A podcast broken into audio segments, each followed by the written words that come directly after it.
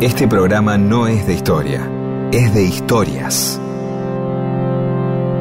Historias para que no haya silencio, porque el silencio tiene demasiado prestigio. Y solo es bueno para dormir o para cuando no hay nada que decir. Mundo disperso. Historias de la vida y todo lo demás.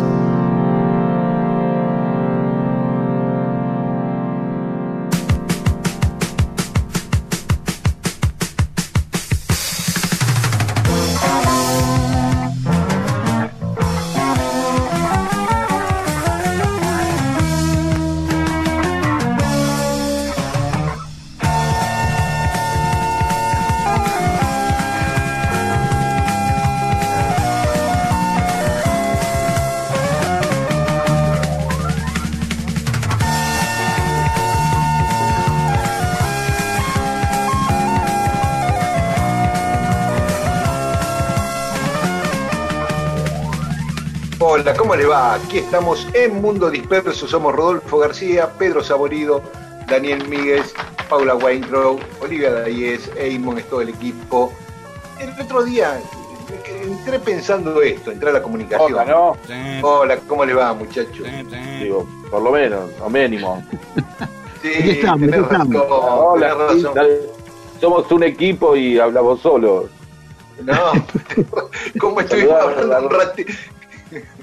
Estuvimos hablando un ratito antes de salir al aire. Sí, sí, pero hay que mantener eh, la, la ilusión para la gente que no. Todo el mundo sabe que la gente no se.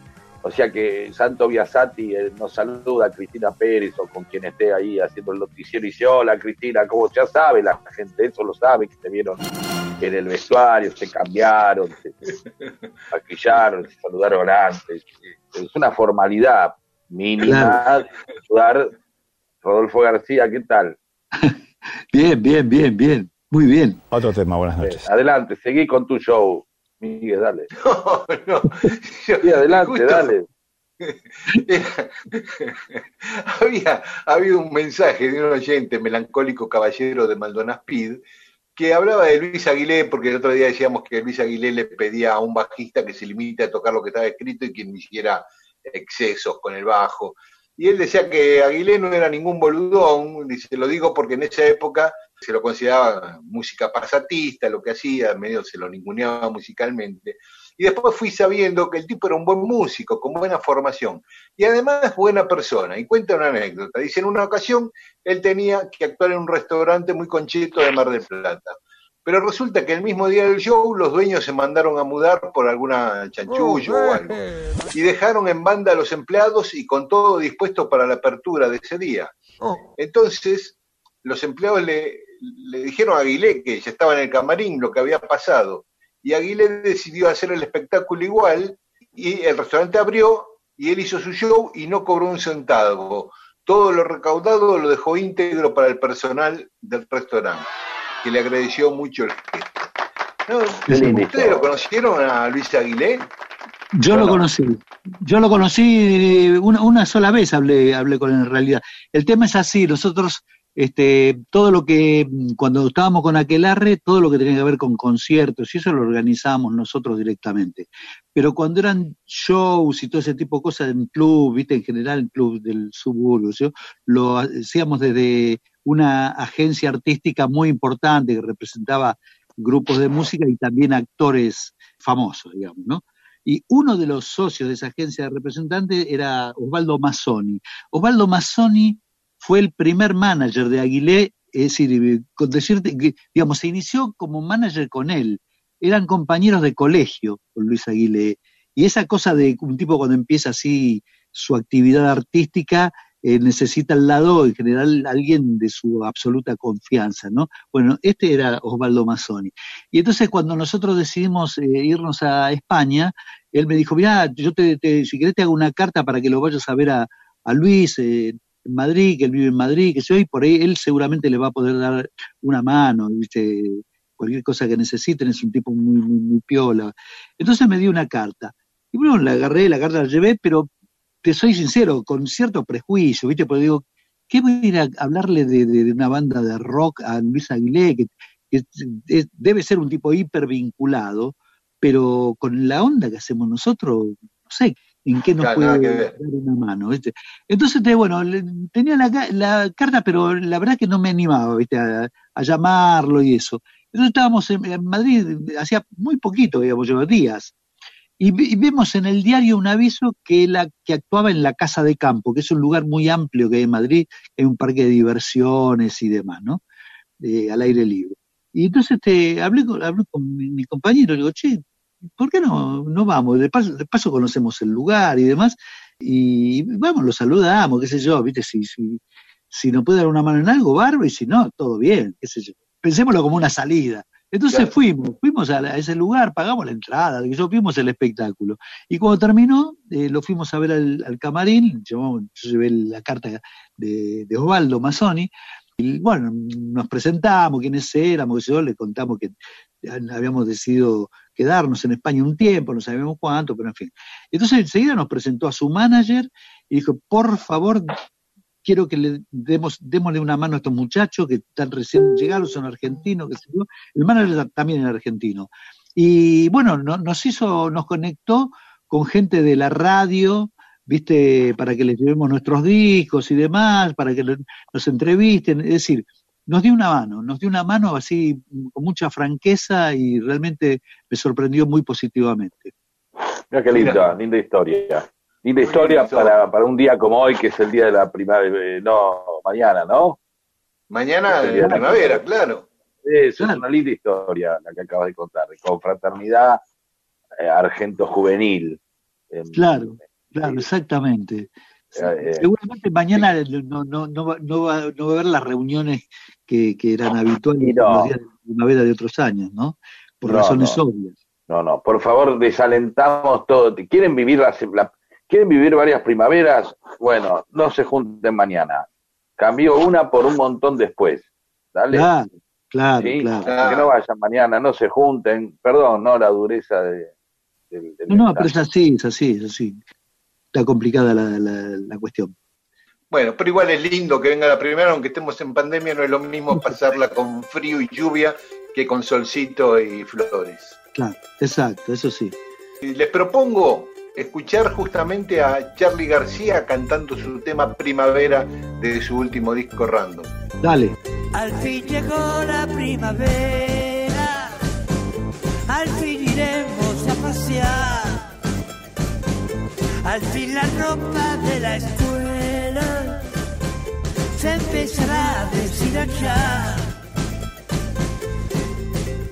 y seremos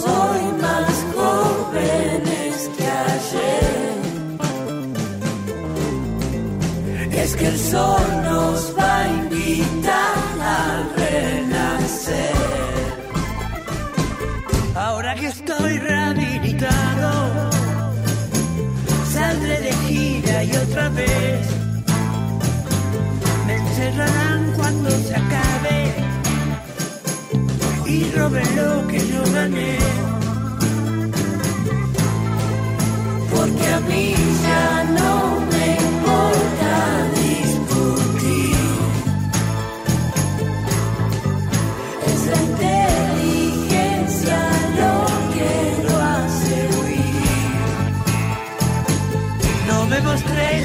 jurar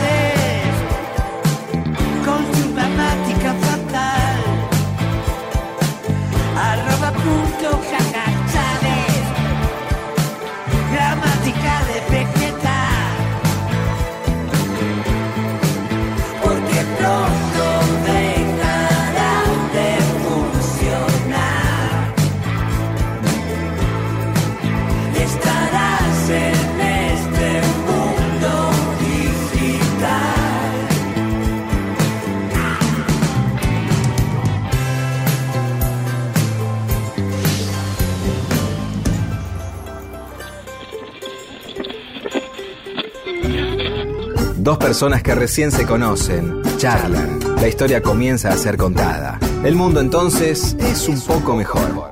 Y esas personas pueden incluso hasta tener sexo. Y todo gracias a Mundo Disperso.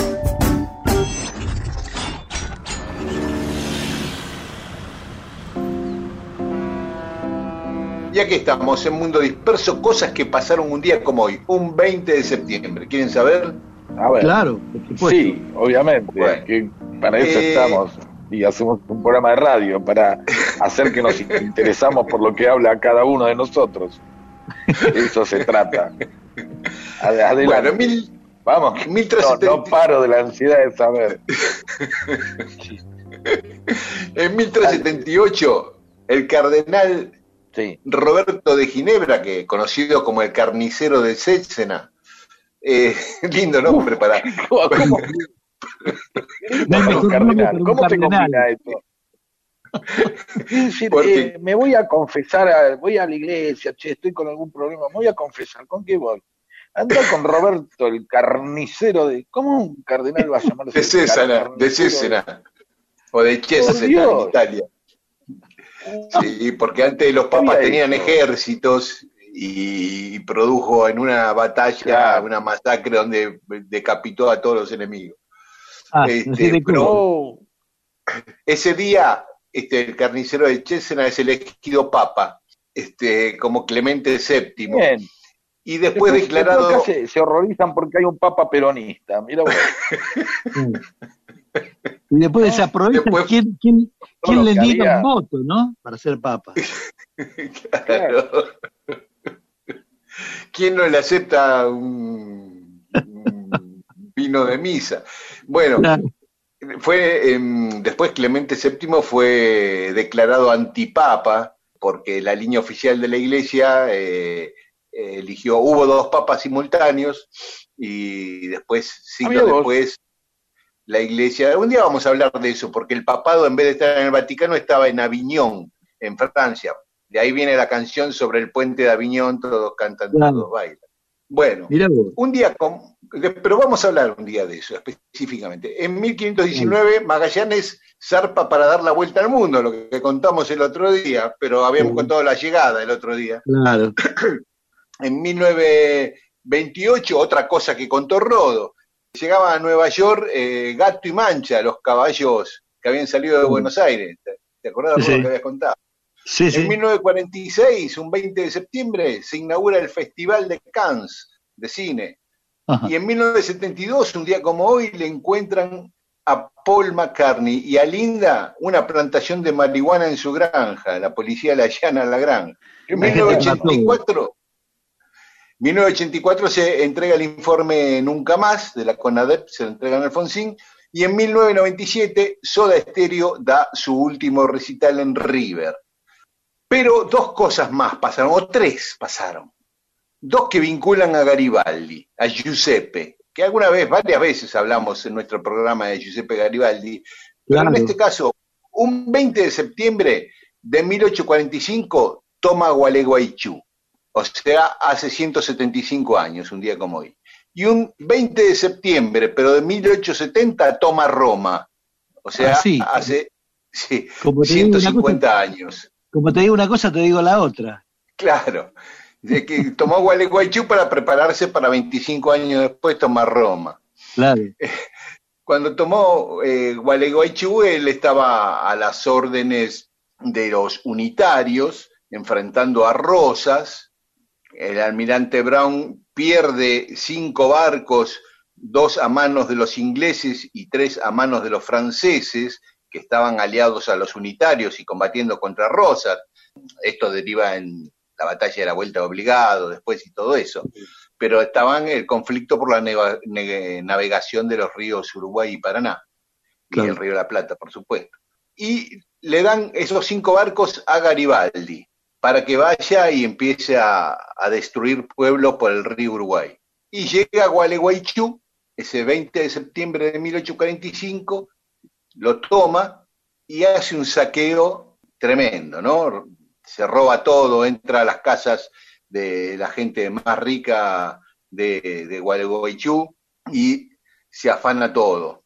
No, no cometen muchos crímenes ni violaciones eh, a mujeres, pero sí básicamente un saqueo eh, de, de robar baúles con, con dinero, cajas fuertes, Y ahí- todo lo que tenían. pasa eso, ¿no? Cuando, cuando uno, por suerte, ¿no? Hace esas cosas que fue con suerte y se te tocaron, te hicieron algo, no, no, bueno, es plata nada más, no pasa nada. Claro. ¿no? Y ahí la gente ya cuando decían, viene Garibaldi, dice, bueno, no, ya el tipo no, no es lastimar, se mete con temas materiales, así que todos tranquilos, le abrían la casa a Garibaldi, ¿no? Guarda que está recién pulido el piso, llévense todo, el tipo dice, no, quédense tranquilo, no vamos, eso, eso se valora. Vos fíjate que siempre eh, cuando hay robos, y cuando se hacen películas eh, que, que, tienen que ver con el, estafador bueno, el ladrón bueno no mata. ¿Se dieron cuenta de eso ustedes? Si en la película el tipo mata a alguien, no está bien. En, en caso de que muera alguien, tiene que ser malo.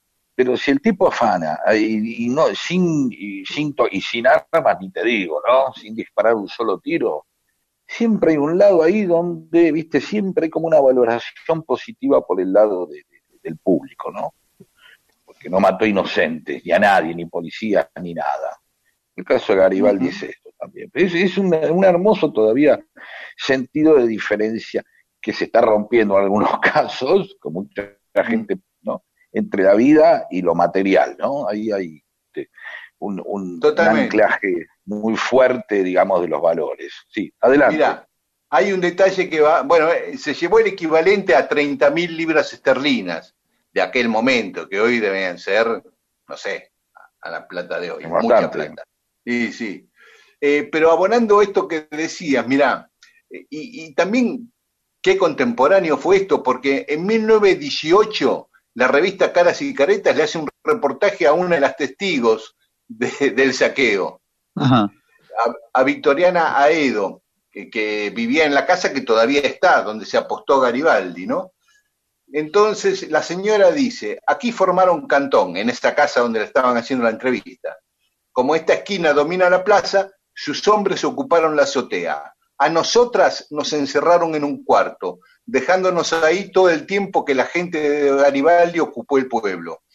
Como hubo algunos de los hombres que quisieron forzar la puerta de nuestra pieza, un jefe de ellos les impidió a latigazos. O sea, ahí parece que quiso ver un forzamiento donde estaban las chicas, sí. ¿no? Para algún abuso sexual, eh, porque el, el, el, jefe los frenó a latigazos a sus propios soldados, digamos, para que no entren al cuarto donde estaban encerradas las chicas. Y después dice doña Victoriana Edo, aquí traían todo lo que requisaban y lo iban amontonando en el patio.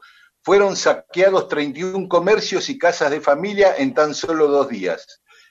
Pero el hecho perduró en la memoria de todos por muchos años. Eso fue sí, sí. Garibaldi eh, en Gualeguaychú. Y en Roma eh, también entran un 20 de septiembre, pero de 1870, porque después este, Garibaldi vuelve a Italia, eh, inicia todo ese proceso de unificación. Cuando vuelve Garibaldi eran un montón de reinos autónomos, independientes, los que hoy ocupan el territorio italiano. Él arranca desde Sicilia hacia el norte y va sometiendo y unificando pueblos que los iba poniendo bajo el mandato simbólico del rey eh, Víctor Manuel o Victorio Emanuele. Eh, por eso es Garibaldi el héroe de la unificación italiana, no es el gran prócer italiano. Pero le faltaba Roma y sus alrededores, un buen pedazo del territorio italiano ahí en el centro de la península, que pertenecía al Estado pontificio. Y el Papa Pío IX, ¿se acuerdan? También hablamos de Pío IX, son todos conocidos del programa esto, porque Pío IX, ¿se acuerdan que habíamos dicho que vinieron, había venido a Buenos Aires cuando era joven y que eh, eh, Rivadavia lo sacó carpiendo y que San Martín se hizo medio amigote de él porque era enemigo de Rivadavia y, que dijo que eh, Rivadavia era el representante de Satanás en América? Bueno, este era Pío IX, pero cuando era joven. Después claro. llegó a ser papa.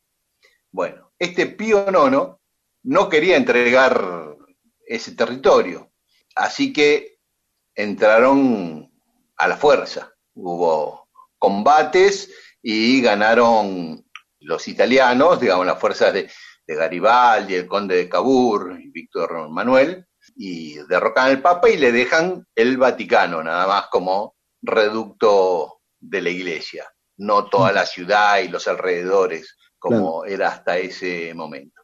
Así que bueno, dos entradas de, de Garibaldi, una a Gualeguaychú hace eh, 175 años y otra a Roma hace 150. Que después te ¿Les quedas más tranquilo. Si vos sos de un tipo de Gualeguaychú y te pasó eso, decís, che, lo quiso Garibaldi acá, ahora ya está muy bien, el tipo uniendo. Mirá que sacó al Papa. Ah, bueno, ya está. Siento más tranquilo, ¿no? Este, Tal cual. Y a Pío no, no nada menos, ¿no? claro, que expliquemos Fue- rápido el Pío Nono y el Pío Nono. ¿Por, por qué no lo contás rápido? ¿O no Eh, sí, sí, sí. eh, el Papa es Pío noveno, que en italiano noveno es nono, por eso Pío nono. Eh, ¿Y el postre? fue el Papa, eh, para, y fue el Papa, hasta ahora es el Papa con mayor cantidad de años en el papado, en la historia de la Iglesia Católica. Y que Mm, estuvo por otro Argentina. lado, estuvo en la Argentina antes de ser Papa. claro. Y por, por otro lado, el postre eh, lo hizo un mallorquí, hizo una masa en honor, cuando fue elegido Pío Nono Papa, en honor al nuevo Papa, quiso inventar un postre e hizo la masa, esta finita, esa Sí. masa tan leve y finita que usamos Claro. para hacer arrollados hoy, y le llamó. Pío Nono en honor a- al Papa, ¿eh? un, panadero español. Claro. Hoy, hoy, hoy conocemos más el postre que al, que al Papa, ¿no? Sí, la Claro. verdad que sí. La verdad, Sí, yo Quedó más, después, más instalado, más instalado como postre que, obviamente. Sí, sí, sí, sí, No, sí. Con dulce de leche y en Navidad es con, Salado. con atún o con jamón y tomate. Es salado, claro. Sí, puedes hacer lo que quieras, así, con ese Sí, le pones lo que se te canta, claro. Sí, sí, sí. Esa Vamos es a la- escuchar música. Vamos. Y después vamos a otra efeméride que es que les va a interesar mucho. Sí, seguro. Sin darme cuenta voy cayendo en cruz hacia el.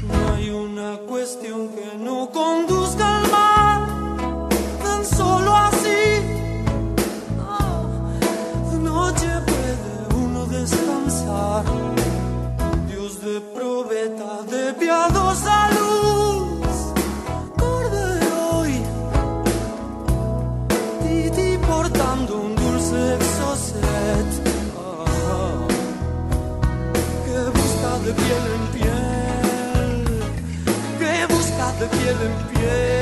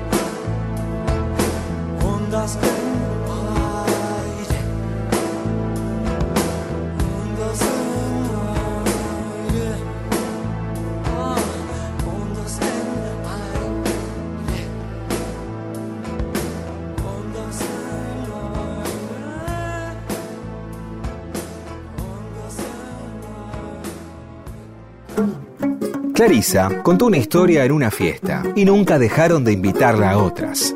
Mundo disperso. Historias de la vida y todo lo demás.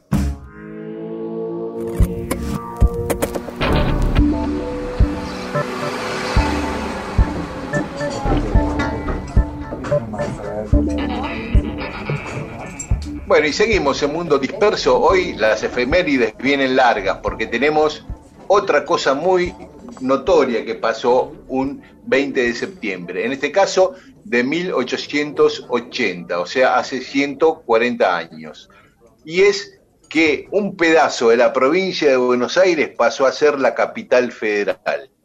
Hoy conocida como Ciudad Autónoma de Buenos Aires, eh, o Cava, ¿no? Yo creo que Cava por la simpleza y la potencia de esas dos sílabas se va a terminar imponiendo. Viste que ya mucha gente está diciendo cava, cava. ¿Qué sé yo? Este- Sí, no sé. eh, es mejor que quizás, no sé, te pregunto. Ah, eh, y sí, na- nadie seguimos diciendo Buenos Aires o decimos la provincia directamente a la provincia de Buenos Mm. Aires, ¿no? Provincia. Sí, no, no, sí, eh, se dice provincia. Lo que pasa es que hay, hay, hay como, hay como, ahí hay una, una, una, Confusión. claro, por ejemplo, eh, si la gente dice eh, Buenos Aires, en, en la provincia de Buenos Aires, automáticamente eh, la palabra Buenos Aires, las dos palabras Buenos Aires remiten a la, a la ciudad. Claro. Sí, Y Sí. cuando decís la provincia, pero eh, desde la capital decir provincia, se, ya es la provincia de Buenos Aires, ¿no? sí, Y, sí. y- y bueno, y el conurbano también. Es más, uno cuando está en la capital y dice, bueno, me voy a, dice, voy hasta provincia, es, algo que cuando uno se toma un remiso. Por lo cual hay un problema en, en Buenos Aires que todo el tiempo tienen que aclarar que son la provincia de Buenos Aires. Claro, inclusive, inclusive, viste, en los formularios, cuando vos llenás, dice localidad y pones capital federal. Y al lado hay otro cuadrito que dice provincia, y la gente pone Claro. capital federal y en provincia pone Buenos Aires. Es decir, como si perteneciera la capital federal a la provincia de Buenos Aires. No, no, no, Sí, no pero, está pero- sí, demasiado la cosa, viste, el- eh, bueno, no importa, sigamos. Bueno, la cuestión es que el tema de la federalización de Buenos Aires, hubo muchos proyectos ya desde la época de Rivadavia, nunca cuajaban, ¿no es cierto?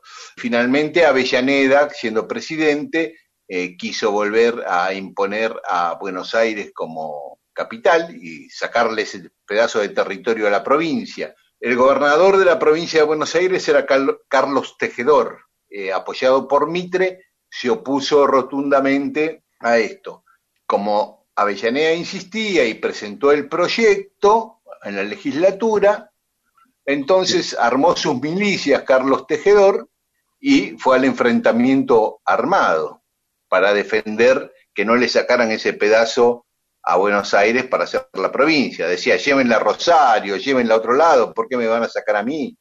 Avellaneda, ante el levantamiento armado de Tejedor, muda el gobierno a Belgrano, al actual barrio de Belgrano, que en ese momento era un partido autónomo de la capital federal. ¿no? Claro. Igual que el partido de Flores, que hoy están adentro de la capital federal, eran partidos autónomos de la capital federal.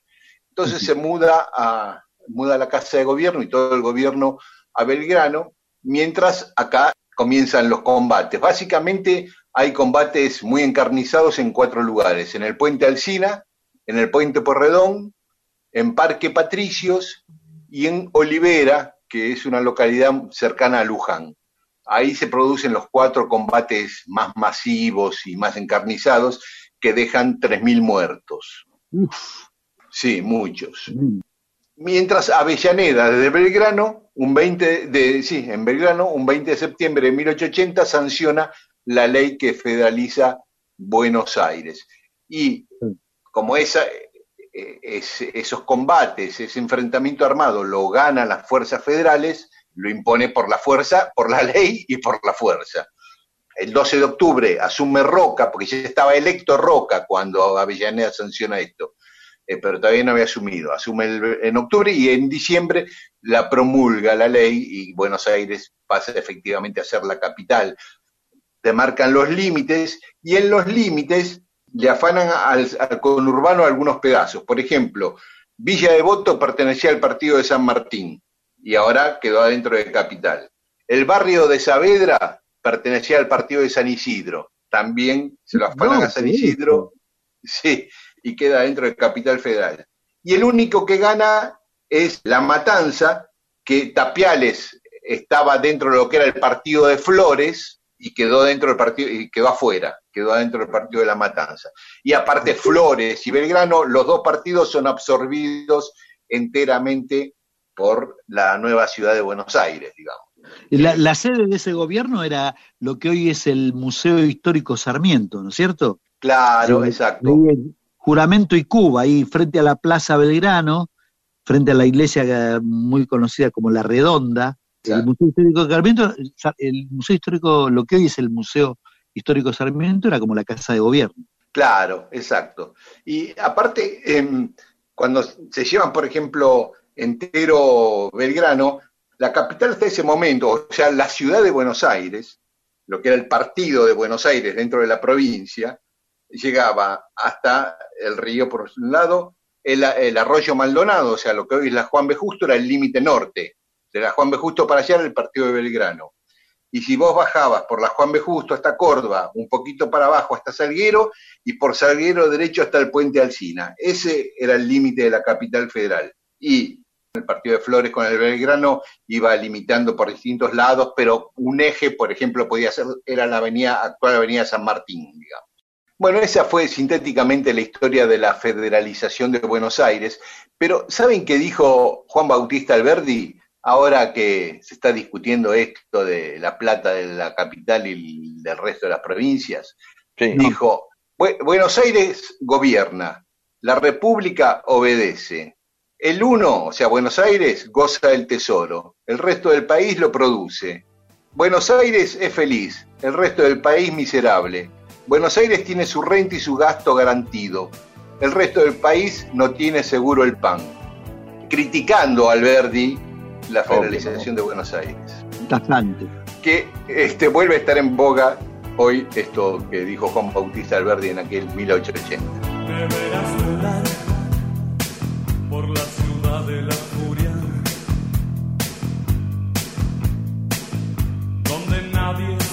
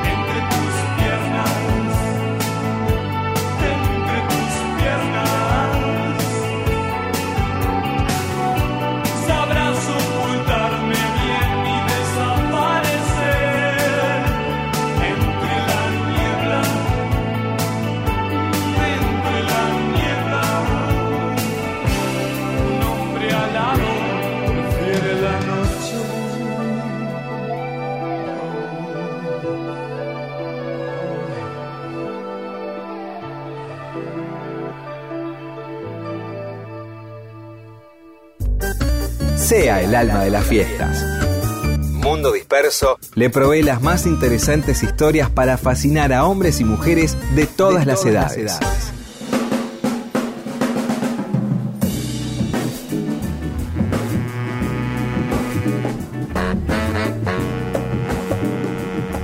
Seguimos en Mundo Disperso, nuestro Facebook es Mundo Disperso, nuestro Twitter e Instagram es arroba Mundo Disperso AM. Y ahí, eh, no, Rodolfo, escuchás, ¿no? Sí, Anotaste Claro. bien, bueno, porque ahí vas a vos y los oyentes van a mandar aquellos nombres de clubes que les encantan de sus barrios, de sus ciudades, ¿sí? claro. Este, a ver, los que valen la pena. No sé, vos me decís, me van a mandar 5.000 nombres de club, no lo sé. Pero, Claro. eh, eh, ¿por qué? Porque estábamos con, con Miguel buscando los nombres eh, raros de clubes de distintos, de, de tanto de acá como de Uruguay, por, Sí. por el tanque Sisley y alguno más. Claro. eh, y de pronto eh, empezamos a mirar algunas cosas, empecé a mirar, y ahí justo el 11 de septiembre, que yo no mandé saludos, hace muy poco, fue el cumpleaños, el, el- el 105 años del Club El Porvenir. Ajá. Ah, y, así que le mando un gran abrazo a toda la gente del Porvenir, a Germán Terminé de Avellaneda, un gran amigo, eh, y, y porque uno piensa el nombre del Porvenir y ahí empiezan las cosas. Sí, es nombre de, anarquista, la gente del campo nacional y popular le gusta que sus clubes o los clubes que están cercanos tengan nombres anarcos. No está claro, Claro. porque en realidad el Club Porvenir toma el nombre del, de, de, de- del- de Villa, de Villa Porvenir, que era donde estaba ahí en, por Piñeiro, por Avellaneda. ¿sí? Después se va, va, va por varios lugares y fue en un momento, juega eh, su clásico rival en la época, era el club Sígueme si puedes. Uh, Eso es un, un nombre de club. claro. sígueme si puedes. Sí, no hay más ahora. No, no, no. Ahora estuve mirando y buscando, googleando y sígueme si puedes, es un como una asociación, un club de corredores, de, de runners de- en España, ¿sí? Que Ah, se claro. juntan ahí en Galicia. Y- Pero bueno, eh, a muchos dicen, che, el club, el porvenir, color. Y perdón. No, no, di- disculpame, me encimé. Eh, te preguntaba si club- valen clubes de barrio y, y si, si tienen que ser Por existentes, supuesto, no, no. no. existentes al día de Sí. hoy, o puede ser así. Y, y pueden ser, eh, si son existentes, mejor. Porque, Bueno. eh, por ejemplo, un nombre, un nombre anarquista que estuve ahí viendo en las líneas, porque después aparecieron los clubes, que son los clubes anarquistas. Argentino Junior, que se llamaba Mártires de Chicago, un club anarquista. ¿sí? Sí, sí. Sí. El club, el club Defensor Sporting, uruguayo, se llamaba Defensores porque eran defen- eh, un equipo que se llamaba Defensores de la Huelga. ¿De acuerdo? Ah, Así, bien, pulenta el nombre, ¿sí? Después se juntaron con otro club, ahí se llama Defensor Sporting porque, porque se juntaron dos clubes, se ve que andaban mal, algo y se fusionan los clubes. Hay muchos casos de clubes fusionados en, en, en Uruguay, ¿eh? y entonces se, se pasó a llamar Defensor, Defensor Sporting, ¿sí? claro. Pero nada más, que vendría a ser como los defensores de los deportistas, qué sé yo. Por eso uno tiene en el barrio un club que se llama Sporting, el Club Deportistas claro. no dice más que eso. Pero claro, en inglés los tipos no sabían qué quería decir. Sí, después otro club que parece que tiene origen anarquista es Chacarita Juniors, ¿sí? Y otro Sí, club, de ahí los, los, no, los colores, rojo, negro, el blanco, ¿sí? Y después otro club también de origen ar- ar- anarquista es el Club Colegiales, que en su- eh, al principio eh, parece que se llamaba Club Libertarios. Exactamente, Era sí. simplemente porque estaba en la calle Libertad. No lo sé. Sí, no, que no tiene nada que ver con los libertarios esto de ahora, ¿eh? Eh, No, no, no, no. claro. de derecha, claro, exactamente. Y un caso muy extraño es una gran discusión que hay en México con el Club Atlas. Por. Porque unos dicen que la A viene de anarquía, eh, de, de anarquismo, la A que tiene, buscaron, y otros dicen que no, que nada que ver, que se llama Atlas, y "Ah, pero es rojo y negro, y entonces dicen, no, es negro por el Martín San Lorenzo y rojo por la sangre que derramó, se derramó ahí. Entonces, Ah. es una puja entre algunos que le dan un claro tinte anarquista, anticlerical, y otro todo lo contrario, ¿no? Un club que homenaje a un, a un Lorenzo también, a San Lorenzo. Claro. Así que bueno, nada, simplemente... Bueno, eh, pero nombres de clubes más o menos llamativos, ¿no? San Martín, sí, claro. Amor y Lucha, por ejemplo, es un club con un nombre. Yo te tiro tres de Avellaneda. ¿sí? Es más, Dale. hay uno que parece, no sé si son dos, uno con dos sedes. Esto es una ignorancia que tengo, que es Honor y Patria, que parece un nombre Sí. más de derecha, ¿no? Honor y Patria, pero parece que no, derecha, que eran sí. unos. y- y- pero no, parece que eran unos italianos de. Se fueron de la boca a vivir a Bernal y fundaron el club. Sí, pero aparte jugó campeonatos de la AFA, Honor y Patria. Claro, pasa que ¿Ah, hay un sí? Honor y Patria que también. eh, claro, sí, sí. un- creo que fue el primer club de Avellaneda que jugó en primera, ¿eh? Sí. No, bueno, no, Racing y Independiente antes. No sé, bueno, no importa, incomprobable. Em, Sí, Después- no, no, te, te digo los años que jugó y todo, cuando, si lo puedo buscar. más que incomprobable, no me interesa, quise decir. Ah, ah, ese es otro tema. Es, otra cosa. Camiseta azul y roja tenía Honor y Patria. Claro, pero pasa que yo iba a hacer gimnasia, un honor y patria que estaba ahí al lado de la cancha, de, a la- al lado de la fábrica de Ferrum, en Avellaneda, cerca de Pavón, Claro. a una cuadra de Pavón, no sé. Era otro, claro. Sí. Y también es esto, es llamativo porque siempre los clubes, eh, hay muchos clubes que son eh, dos cosas que se juntan. ¿no? Honor y Patria, Amor y Lucha, que es un nombre anarquista, un club de Herley. Este, Leales y Pampeanos, otro club de Avellaneda. Ciencia y sudor. Sin, sin bueno, ahí está, Sin y Sudor hacía el club de al que, que, que siempre con el que jugaba este Calabró, el personaje de Calabró, no me acuerdo, no me acuerdo cuál de todos. Contra él. Tiene ese- claro, tiene ese nombre, tiene ese nombre que alude a lo, a la, a la- la- a- al ideario anarquista, ¿no? El, Claro. el- el- la, la creencia en la ciencia y el sudor por el trabajo, obviamente. Trabajo, claro. Eh, el nombre de un eh, de una biblioteca, era un medio club, pero más biblioteca, anarquista en Avellaneda. Pocas veces se puede superar esto, lo que voy a decir ahora. Ajá. ¿Cómo se llamaba? No sé. Estudiar después del trabajo. Uy, uy, uy. Así, de una. ¿No es, no es maravilloso? Ya Sí, está, claro. eh, claro, eh, eh, eh, es hermoso. No, no, no lo digo como algo, como algo, riéndome irónicamente de algo kitsch, sino al contrario, ¿no? Estudiar después del trabajo como, como, como un mandato, Como ¿no? Claro, hermoso, hermoso. Así que bueno, simplemente eso. Algún Dale.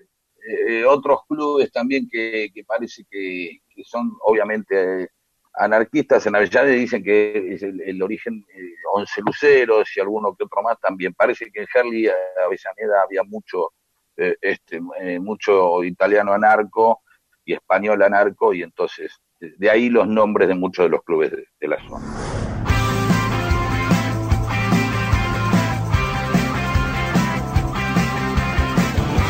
Mundo Disperso. Un amable servicio de historias para evitar silencios incómodos en reuniones.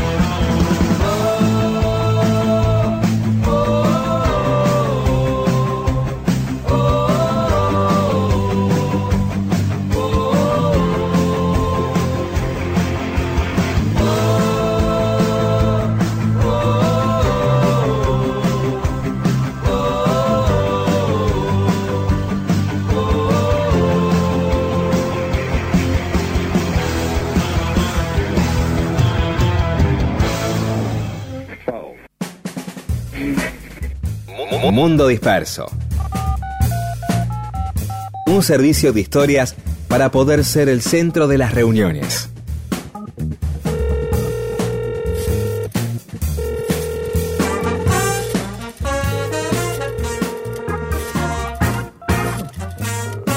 Y en Mundo Disperso tenemos mensajes de los oyentes que nos escribieron a Facebook, a Mundo Disperso, y a Twitter, y a Instagram, a arroba Mundo Disperso AM.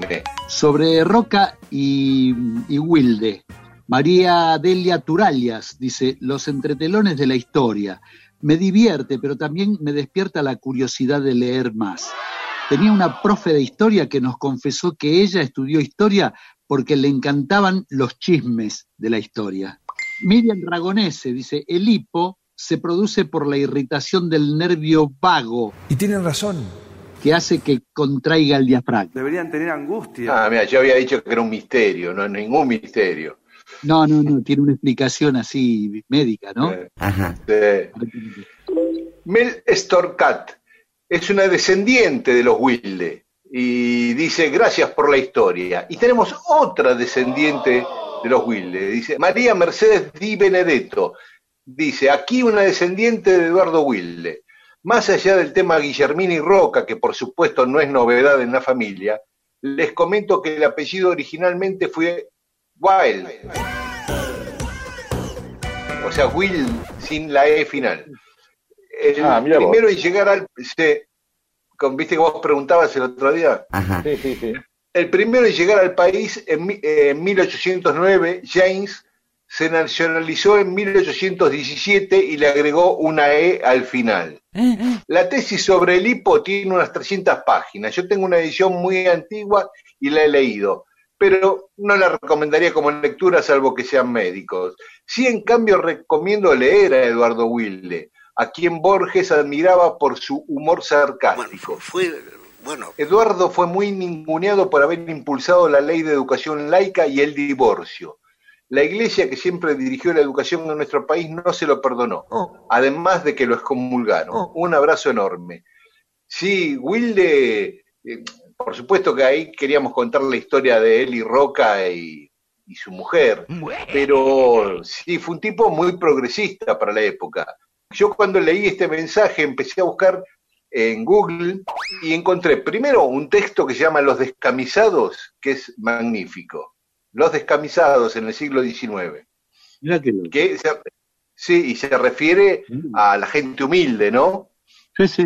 Eh, en contra de Mitre, eh, Claro. escribía él. Y después empecé a revisar mi biblioteca y encontré un libro de viaje, el primer tomo, un tomo uno, sé que tiene varios eh, tomos, que se llama Viajes y Observaciones. Y lo empecé a leer y efectivamente tiene un humor eh, delicioso, ¿no? Irónico y escribe muy bien. Así que me entusiasmé y voy a empezar a leer más de, de Wilde gracias al consejo de María Mercedes. Diego Prol, pobre mujer, imagino despertarse y encontrarse rodeada de extraños mirándola dormir. Esto era por las costumbres que tenía, te encargo el infarto, decía, las costumbres que tenía el amigo este, Wilde, ¿no? Eh, Sí, estaba casado con una, una jovencita y este, que, que la, la- la admiraba tanto su belleza que le gustaba verla dormir y no solo le gustaba verla dormir, sino que invitaba a sus amigos que decían, bueno, paremos acá la, Rock and roll. este, antes del segundo faso subamos y veamos un rato a eso. Se refería para los que no escucharon el programa anterior. Diego Vilardo, con B corta, dice Mendoza, tenemos la calle La Culebra. Hoy Abelino Maure, en honor al educador asesinado por un trío amoroso. Ah, no la tenemos esta historia. Por No. esa calle se dirigía a San Martín desde el centro al Plumerillo. También la calle Los Pescadores, que tiene una historia muy hermosa para la próxima. Uh, eh, se, digo, se copió Sí, nosotros que amenazamos con contar historias que nunca contamos. Claro. Miguel Ángel, Julia de Villa Elisa, dice, el mecenas era un artista frustrado, pero con toda la guita. Tiene plata, pero no talento. Por suerte, invirtió bien. Pielo, paga la plata. Claudia Menéndez dice, soy profe de artes plásticas, así que conozco eso de que de qué vas a vivir. Por suerte, algunos tienen otra perspectiva. Los quiero, amigos. Betty Vázquez, eh, como pusimos un tema de Toquiño para ilustrar eh, Acuarela, para ilustrar la historia de Miguel Ángel, dice que Toquiño por los 80 tocó en Quilmes, porque ella era de Quilmes, ahora vive en Uruguay, en un lugar que estaba en Mitre y Olavarría y creo que se llamaba Laurens. Otros brasileños que tocaron en Quilmes fueron los Paralamas en el 90 y pico, en México. hermoso show al que pude disfrutar. Jorge Fajardo, nací y me crié en Montevideo y Ilesiana, ya que el David que está en la explanada de la Intendencia de esa ciudad fue la última copia del original. Laura Aliaga, tengo una biografía novelada de Miguel Ángel escrita por Irving Stone, tan apasionante que la leí en mi adolescencia y hace pocos años otra vez. Tuvo una vida durísima Miguel Ángel, dice Laura Aliaga, según la biografía novelada de Irving Stone. En épocas de guerras entre los distintos reinos de Italia, él robaba cadáveres de los cementerios para estudiar el cuerpo humano con riesgo de ser condenado a muerte por sacrílego. Oh, Padeció silicosis, oh. en fin. Aún así, vivió 89 años y dejó una obra que lo trasciende 500 años después. Elsa de Ituzaingó dice, ya es una costumbre de los domingos. Mi esposo me hizo cambiar de dial y no me arrepiento. Picadita, vinito e historias.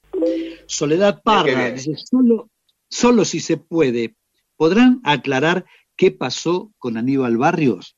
Bueno, lo puedo aclarar, es mm, simple, es tiene Aníbal Barrios, la vieja, eh, asistente de- del flaco de tantos años y, y de otros grupos también.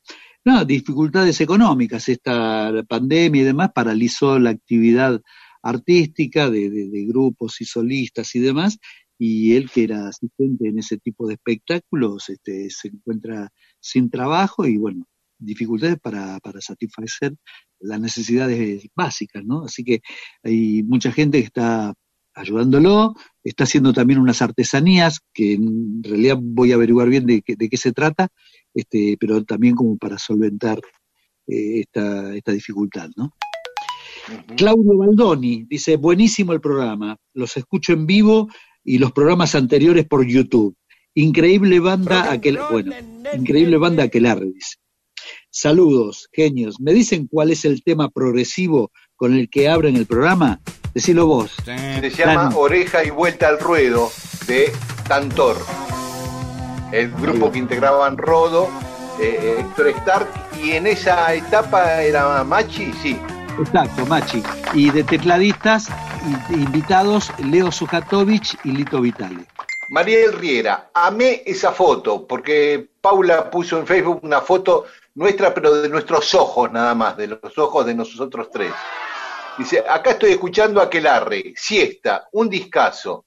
Y sobre Roca, por favor, un Oh. prócer que no sea pedófilo, les pido. Uno, hay que ponerlo en el contexto histórico. Casi todos se casaban con chicas adolescentes, ¿no? Eh, eh, la mujer ya se casaba a los 14, 15 años. Era pedófilo, pero no estaba mal visto. A eso te referís. Claro, exacto, Claro. exacto, Claro. exacto. Te digo que mi, mi hija Juliana me Tampoco hizo estaba mal visto que, que de algún monte tiraran eh, bebés recién nacidos por alguna malformación. Oh, Claro, Sí, claro. claro.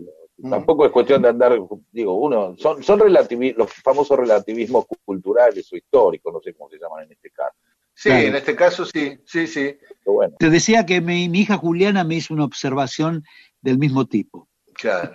Es que yo no estoy de acuerdo con todos los relativismos culturales, porque hay algunos que son aberrantes en cualquier época de la historia. Claro. Pero esto estaba muy extendido en todo el mundo en ese siglo XIX, ¿no? A Claro, pensar claro. que también el- eh, la expectativa de vida de la humanidad era menor. Claro. Muy bien, después seguimos con más mensajes de los oyentes. Mundo disperso.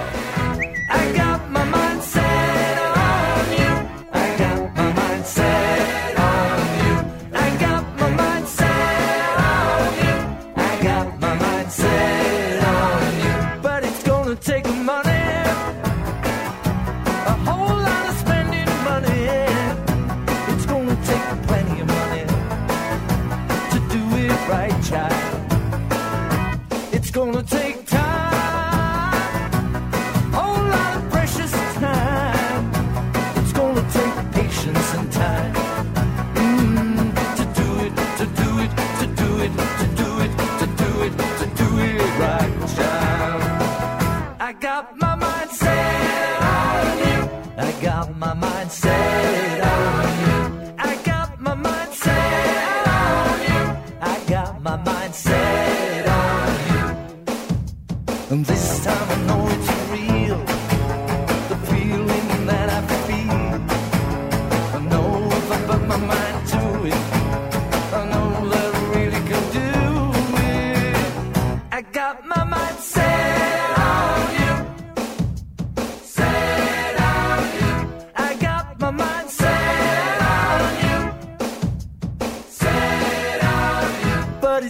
take a moment.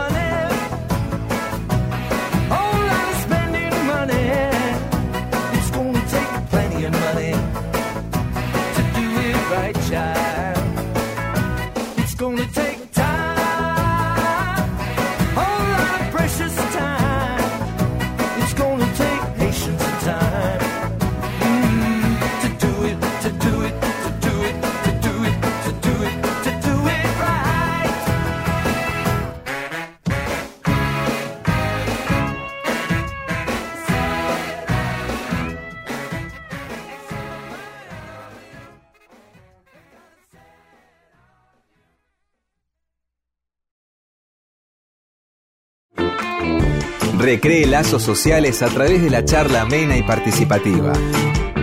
Derrote al imperio. Sea usted el que cuenta las historias. Mundo Disperso.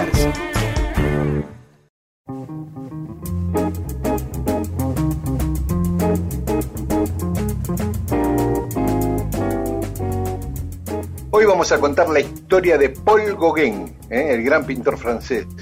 Pero no tanto de su etapa más conocida ahí en la Polinesia, sino de su infancia en Perú. Sobre todo uno asocia a Gauguin a dónde? A, la Polinesia, no a Tahití, pintando esas chicas nativas de, de Tahití o paisajes de mar, pero lleno de colores explosivos, que era algo inusual en esa época que, que pintó él. A él los técnicos lo catalogan de un pintor post-impresionista y que tuvo una gran influencia, en, sobre todo en dos grandes, como Pablo Picasso y Henri Matisse. ¿No? Ellos dos, Picasso y Matisse, reconocieron una gran influencia de Gauguin eh, en su obra. Eh, mientras vivió y creó y pintó, no era popular Gauguin, ni sus cuadros eran caros. Se vendían cuadros de él por dos mangos, siempre la tuvo que andar galgueando. Eh, después de su muerte empezó a valor- a valorizarse como tantos artistas, ¿no? Sí, la mayoría, ¿no? La mayoría ha ocurrido así.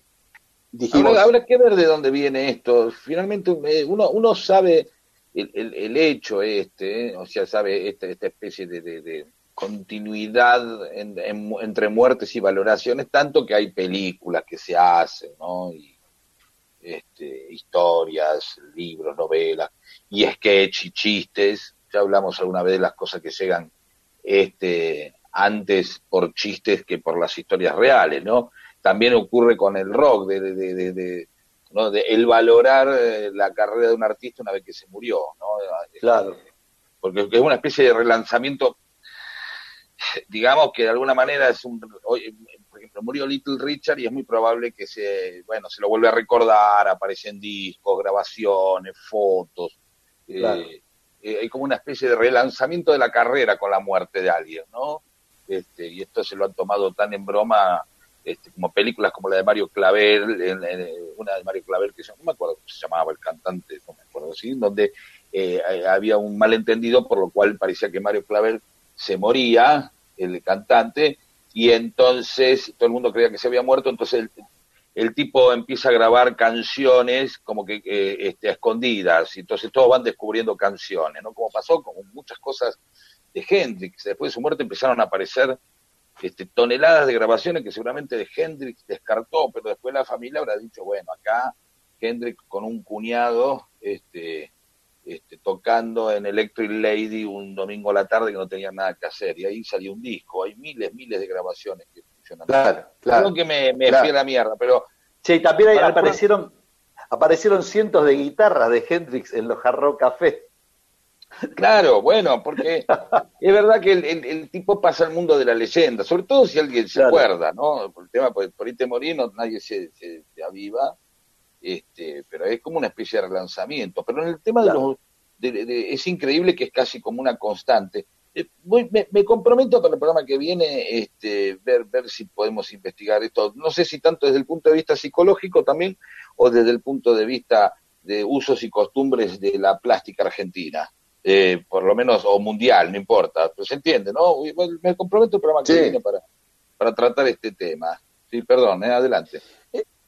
No, y yo decía que fue reconocido después de su muerte, pero mientras pintaba tuvo críticas muy malas de los críticos y de, de otros pintores también que lo ninguneaban o decían que era una pintura menor. Hubo excepciones, por ejemplo, Van Gogh, dicen Van Gogh, cuando hubo, do- nosotros conocemos la etapa, o en general se conoce la etapa final de Gauguin en Tahití, en la Polinesia y todos esos paisajes. Pero él tuvo una etapa americana, una que vivió en la Martinica, en Centroamérica, en el Caribe, y ahí pintó también ese, como ese preestilo, pero con mucho color y, mucha exuberancia. Y mira lo que escribió Van Gogh cuando vio los cuadros de un Gauguin joven en la Martinica, contemporáneo de él, ¿no? Formidables, no fueron pintadas con el pincel, sino con el falo, dijo Van Gogh. Cuadros que son al mismo tiempo arte y pecado. Esta es pintura que sale de las entrañas, de la sangre, como el esperma sale del sexo. O sea, eh, dándole tú una carga erótica, exuberante, voluptuosa a, a- Claro. a- a la obra de, de Gauguin, ¿no? Digo, y con comentarios que evidentemente despertaban la, la curiosidad, porque todo aquello que por ahí se reviste o se decora o se rodea de sexo siempre este, es un pequeño asomo al tabú, ¿no? De mucha gente. Estamos hablando de que alguien dijo que este tipo eh, pintó con, con el pene este, hace muchos años, no, no en el, el año pasado, ¿no? Digamos, Claro, en estamos hablando de mitades del siglo XIX. Entonces, digamos, es, es potente que alguien dice, mira, el tipo escribió, esto está pintado con el pene, con las pelotas, o esta cosa que quiso decir, la entraña, ¿no? Este, cierta, este, este, eh, cosa, a ver, si alguien te dijera hoy, bueno, mira, esta casa electrodomésticos, este, son licuadoras hechas con el falo, o eh, sería algo como inusual aún hoy, ¿no? Lo podríamos decir de Sí, obra sí. artística. En ese momento seguramente habrá sido algo muy potente y algo que seguramente hizo que, eh, como todas, eh, algo que hoy no entendemos, que el mundo de la, de la plástica quizás era formaba parte más, no era, no, no era tan una cosa tan elitista, sino que formaba pa- más parte de, de los consumos este, masivos y las polémicas eran muy conocidas siempre, ¿no? Este. Por ejemplo, Petoruti cuando volvió de Europa eh, en, en plan cubista, este, he leído en alguna biografía de Sul Solar, este, provocaban este, que en las muestras se agarraran a trompadas. ¿eh? No, de verdad lo estoy diciendo. Uno hoy no lo imagina, dice, uy, bueno, hubo piñas entre la barra este, este, en el Malva, la barra del Malva, y el- no, no, uno no imagina eso, pero en ese momento sí, polémicas muy fuertes, ¿no? Eran cosas que trascendían de una manera muy, este, este, más allá, digamos que la, la, polémica también era parte de, de- de- de la actividad, ¿no? Las críticas, las disputas, las escuelas, viste, las pertenencias, los, los- las declaraciones, ¿entendés? De los movimientos, cada vez que sabía, los manifestos, viste, los manifiestos, cada vez que un movimiento se trataba de imponer otro, el manifiesto Dada, el manifiesto surrealista, siempre aparecían manifiestos, o sea, eh, formas de romper lo anterior, de imponerse, de buscar, de buscar este, este, este conflicto y, y buscar también visibilidad, ¿no? Ujú. La mierda, Eh, ¿no? Perdón. No, no, no, no, no, pero ahora volvemos. Ahora volvemos con Gauguin. Si tu veux que les rêves sortent comme un bateau s'inonde, détruis les ombres, détruis les ombres, répands-toi comme un éclair sur les rancœurs des âmes pudibondes. Elles auront toujours de quoi suffoquer, crois-moi. Si tu veux battre le cœur comme un tonnerre gronde, N'obstine que l'âme, cette seule denrée, puis défends-toi contre la vertu de ceux pour qui l'amour n'est qu'un mouvement que l'on peut faire de haut en bas. Oublie le reste du monde, oublie le reste du monde, oublie le reste du monde, car le monde t'oubliera. Oublie le reste du monde, oublie le reste du monde, oublie le reste du monde,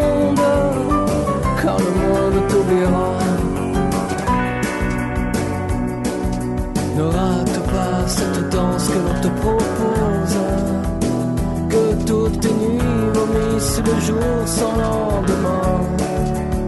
Soit nébuleuse, comète ou albatros. Mort au malin, mort au malin, mort au malin.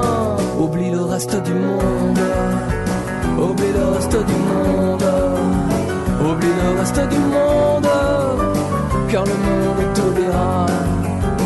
Oublie le reste du monde, oublie le reste du monde, oublie le reste du monde, car le monde t'oublie toujours.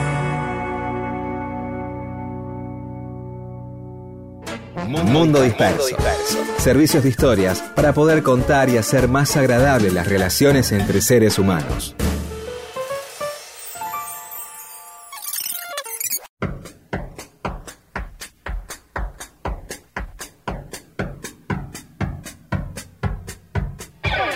Seguimos en Mundo Disperso, estamos contando la vida de Paul Gauguin, que todos conocemos por sus pinturas en Tahití, en la Polinesia. Dijimos que también una época vivió en el Caribe, en la Martinica, pero de niño vivió en Perú.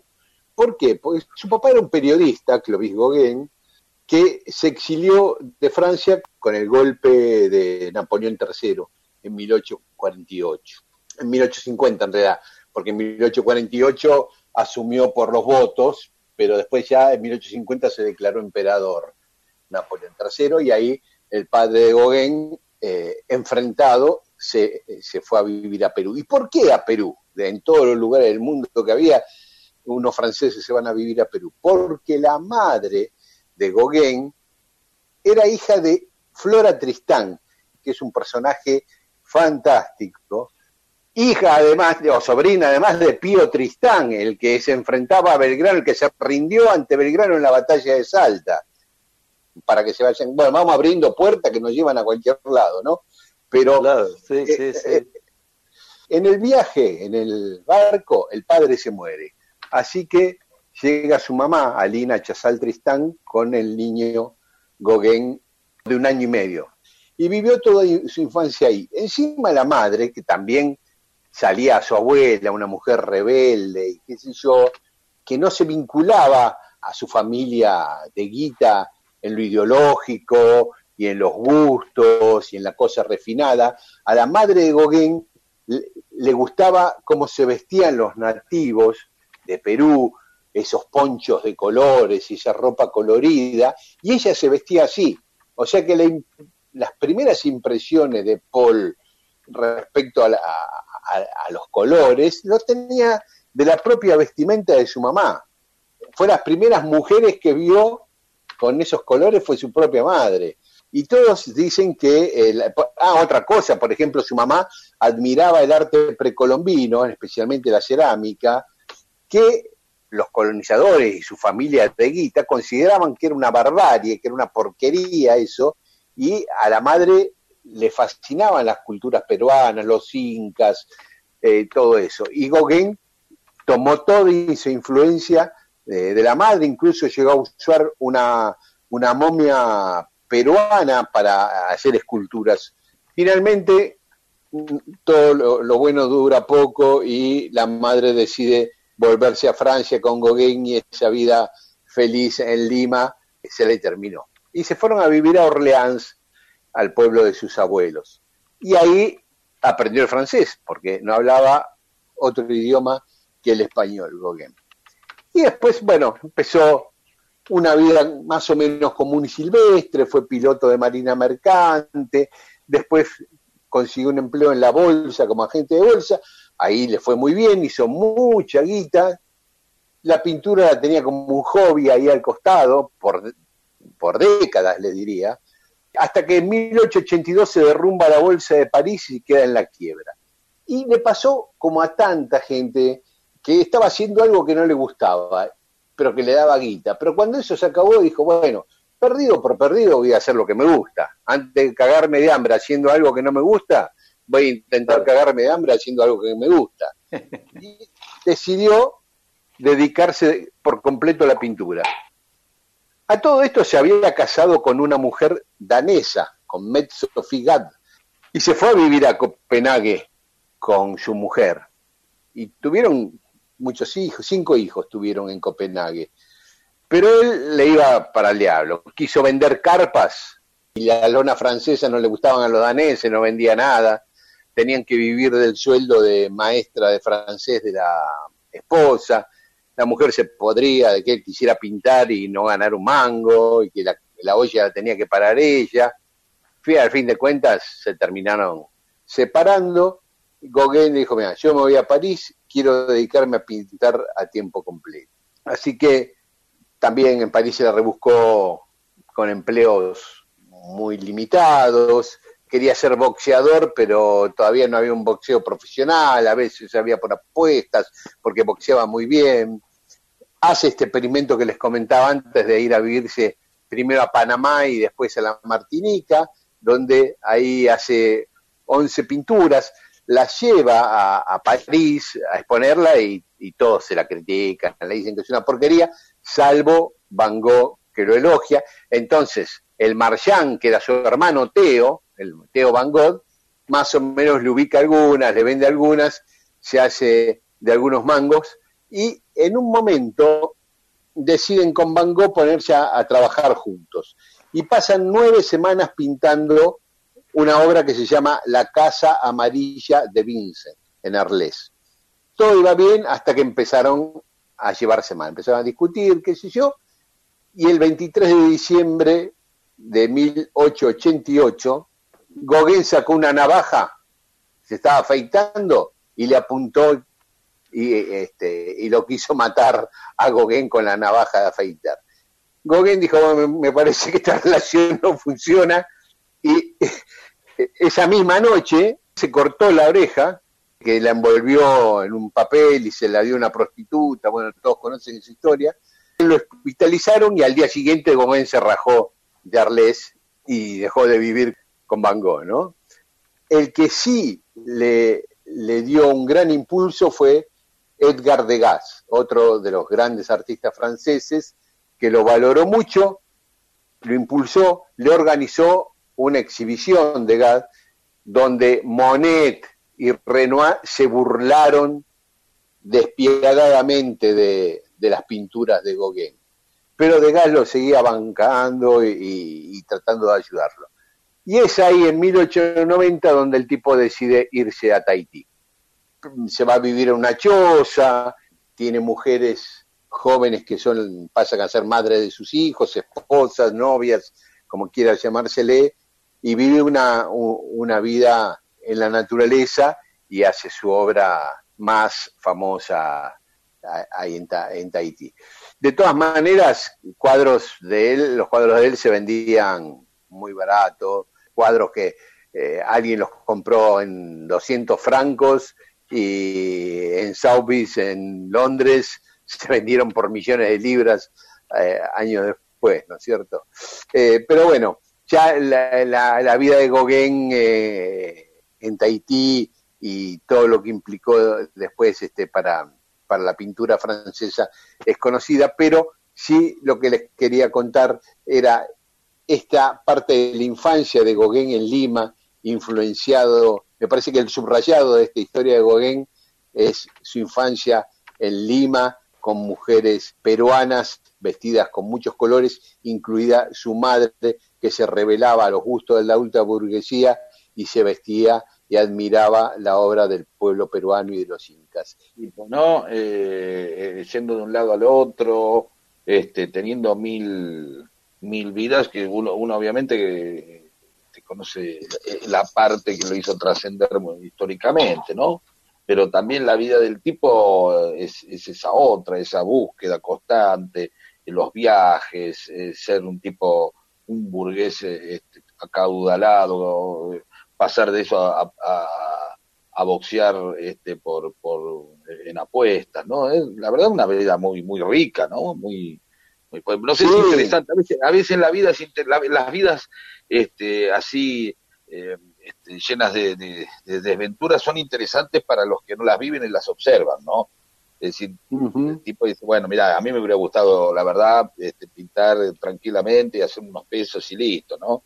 Todas las otras partes eh, eh, ¿no? O sea, no, no, sé si hubiera preferido ser Kafka para que después ser famoso después de mi muerte. Por ejemplo, otro caso, ya eso como el de John Kennedy Toole, que directamente son famosos después de morirse, pero eh, totalmente en el anonimato, porque desde ahí las escriben mientras eh, hicieron su obra. Entonces, sí, su casa en Tahití se llamaba la Casa del Placer, ¿no? Y tenía un friso que decía, enamórense, van a ser felices. Era su lema.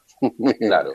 Sí, estaba claro que el tipo lo que estaba buscando era constantemente este, e- e- ese estadio de, de- de- placer y goce, ¿no? Y las paredes de su casa estaban decoradas por 45 fotografías pornográficas que había comprado ahí a fines del siglo XIX en París. Ah, no paraba, no paraba. No.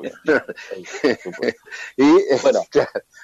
Vamos a dar, y próximamente vamos a buscar casos eh, contrarios, ¿no? Eh, gente que empieza siendo artista y después se dedica a hacer dinero, que también la hay, ¿no? Este, oh, hay claro, muchos de eso.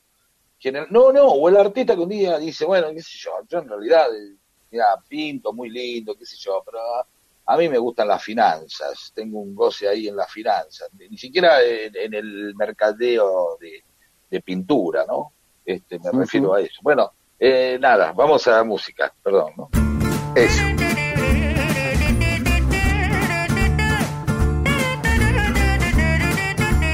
Mundo Disperso. Historias de la vida y todo lo demás.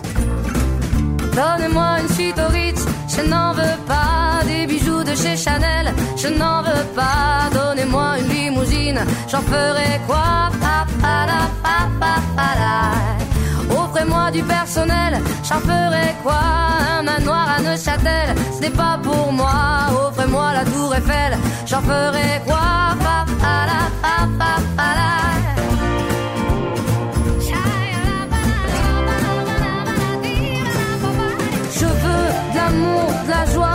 La bonne humeur. Ce n'est pas votre argent qui fera mon bonheur. Moi je veux crever la main sur le cœur. Allons ensemble découvrir ma liberté. Oubliez donc tous vos clichés. Bienvenue dans ma réalité.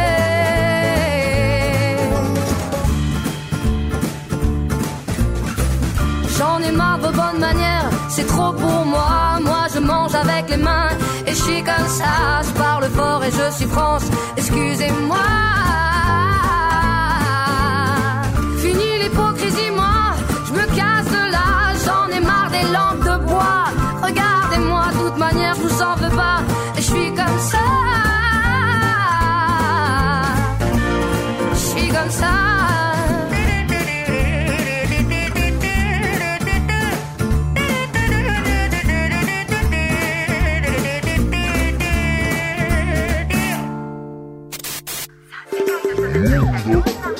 Mundo Disperso. Qué triste el momento en el que en una reunión todos están mirando sus celulares. Usted tiene la oportunidad de evitarlo. ¿Cómo? Contando una buena historia. Mundo, disperso, Para que contar historias y entretener sea cosa de humanos.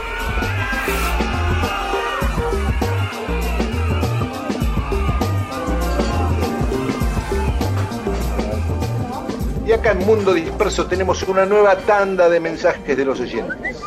Inés Hernández, primer domingo arrancando y conociendo Mundo Disperso. Bien, Inés, una nueva oyente tenemos. La próxima no me agarra desprevenida y sale con salame, queso y fernet. Hoy empecé a escucharlos y ya sé que es un camino de ida. Y eh, María Laura 10, alto programa. Gracias, María Laura. El Carmen Malal, gracias por alegrarnos los domingos, son imprescindibles. Antes le mando un saludo a María Laura 10 que, y a todas las personas que habitan la misma casa que ella.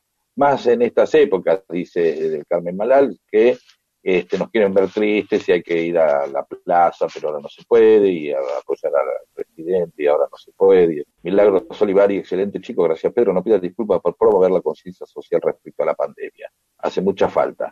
Matías Yo le mando un beso a Milagros Olivari y, y Rodo también, seguro. Yo también, claro. Bueno, y yo también. entonces.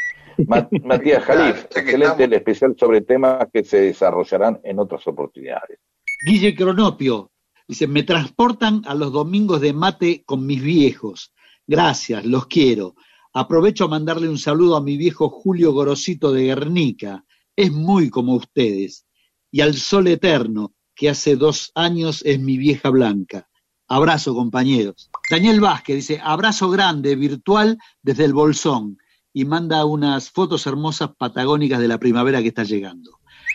Nuestro amigo Leonardo Torresi, con su habitual humor, propone un programa que se llame Mundo Depression. La, la versión oscura del programa, pero los domingos a las 19. Con todas las frustraciones. Ah, a propósito de las frustraciones nuestras como futbolistas, que Pedro dijo que nos iba a preguntar sobre todas nuestras frustraciones en la vida. Eh, y si el primer programa podría ser Jaime, el amigo de Miguel, que se iba a probar con él, que declara, Miguel será bueno, pero no tuvo suerte. Eh, más o menos. ¿Viste? Omar de Adrogué, eh, también con respecto a esto, Jaime Fernández, dice, que era mi amigo el que se iba a probar, qué jugador y qué clase. Por acá lo conocemos bien, un gran compañero y todavía la mueve. Y Fermut, feliz Juan Domingo, queridos amigos. Lucho de Río Cuarto, tengo 29 años y comienzo a sentir una relación especial con la radio. Amo sus charlas domingueras, me armo unos mates y siento que me uno a la mesa. Así es, abrazo grande y a Pedro por estos lares, lo apreciamos mucho. Gracias. Recuerdo una charla con Miguel Rep acá en nuestra querida vieja estación de tren. Ah, sí, una charla hermosa. Igualmente. Con Berenice, con Ariela Peretti, con Germán Calvi y toda la gente de Río Cuarto. Buen día, buenas tardes. Perra Peronauta, qué alegría volver a escucharlos todos los Juan Domingo a la mañana. Oh mamá, papá y mamá, oh yeah. Pero que además de incorregibles, los peronistas somos resistentes. Lo inventé yo. Digamos todo, ¿no? Dice la perra peronauta. Claudia de Cava, eh, una hora más y no jodemos más. Está mucha gente pidiendo que hagamos una hora más de programa. No creo que podamos hacerlo, dado nuestras capacidades cerebrales. Sigan ustedes. Fernando Fernández. Claro, eh, Fernández. Gracias, amigos. Vamos por el programa los miércoles. Acá ya están haciendo otra propuesta. Otra más. Otra No, más. ya no suman una hora. Si no entiendo mal, ¿no? No, claro. Eh, Florencia Ramírez. Dice, genial poder escucharlos por Radio CUT o Radio CAT. Me reí y me culturicé mucho. Luis Bernardes dice, felicitaciones por el programa y por la tonelada de historias que acopio y espero no olvidar para recurrir tras la pandemia. ¿Conocen el mito porteño de los corroboradores? Se cree que fue una sociedad secreta porteña a inicio del siglo XX formada por Pellegrini, Canea, Alvear, que se propuso copiar París en Buenos Aires. Yo soy el director de la película que se llama Los Corroboradores. Yo, un, un poquito antes del programa, ya conociendo este mensaje, googleé y esta película ganó el premio a, a documental en el Festival de Mar del Plata de 2017. Y está en Cinear, el que la quiera ver, está en Cinear y yo ya me entusiasmé y la voy a ver.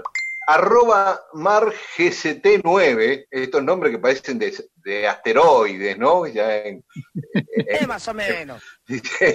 los nombres de, de Twitter o de Instagram.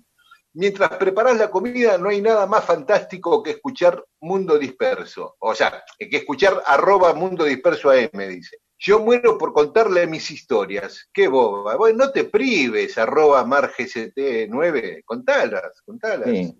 Esperemos que sean más fáciles que el nombre, pero bueno. Eh, sencillo, vamos a otra cosa.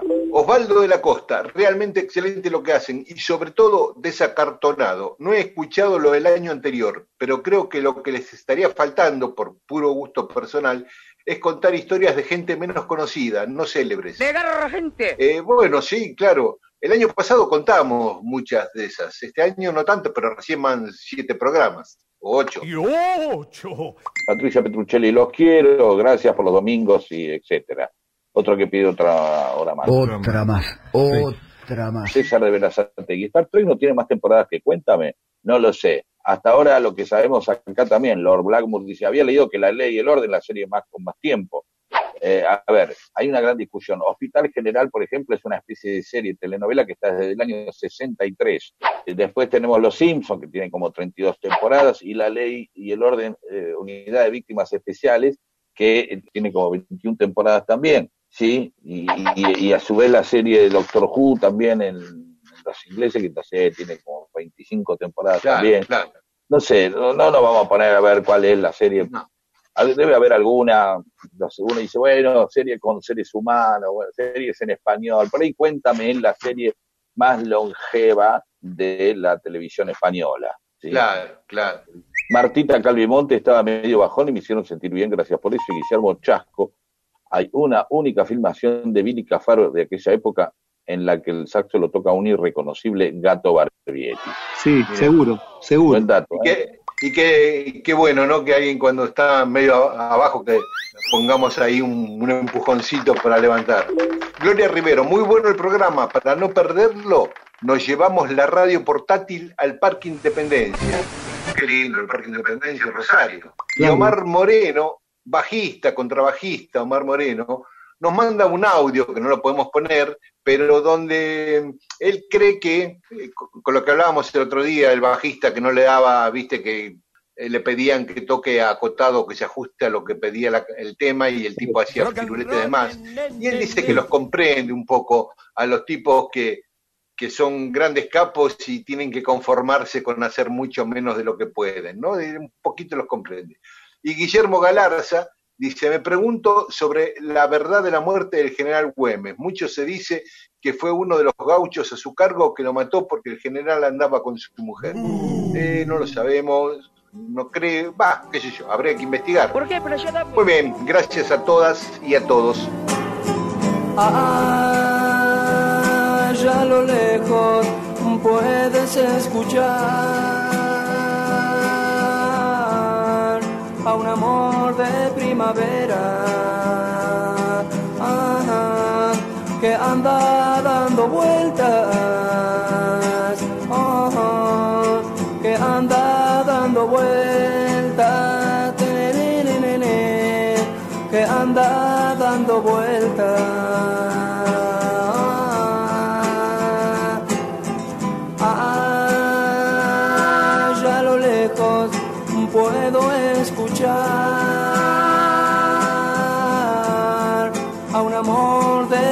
Primavera.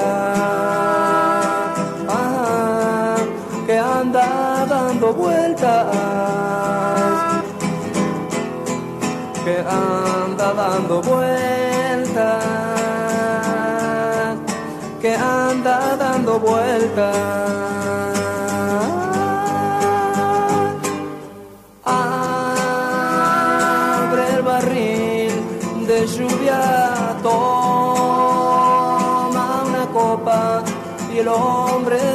De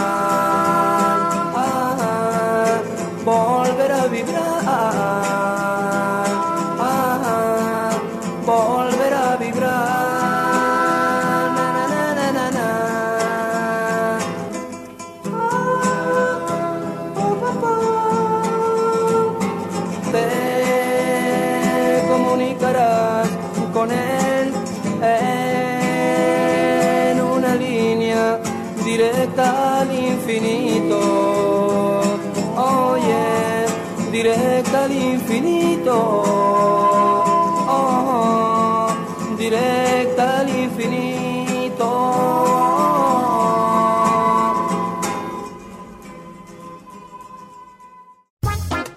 No deje que el entretenimiento sea monopolio de empresas de contenidos, medios de comunicación y redes sociales. Sea usted mismo el entretenimiento del prójimo. Mundo Disperso.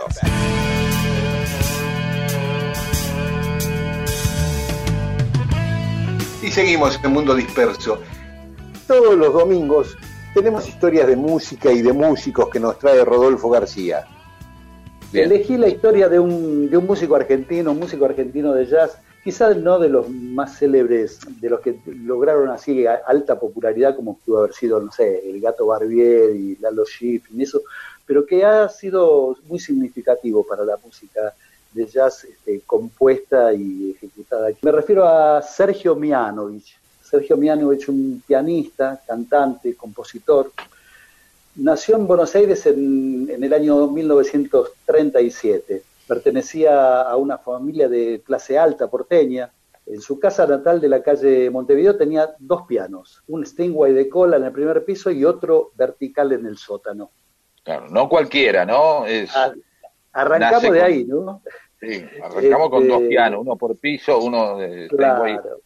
Bueno, pero arrancamos con el apellido Mianovich, que es el- un tipo que tenía eh, muchísima guita, muchísimas empresas, edificios propios, tenía los barcos que iban a Uruguay. Claro, claro, claro. Bueno, la ahí plaza de toros de Colonia la armó el, Ah, ¿sí? el, eh, Mianovich, que supongo que sería el papá de este, para traer más turistas en, eh, en el buque, en lo que hoy sería el buque bus. Ajá.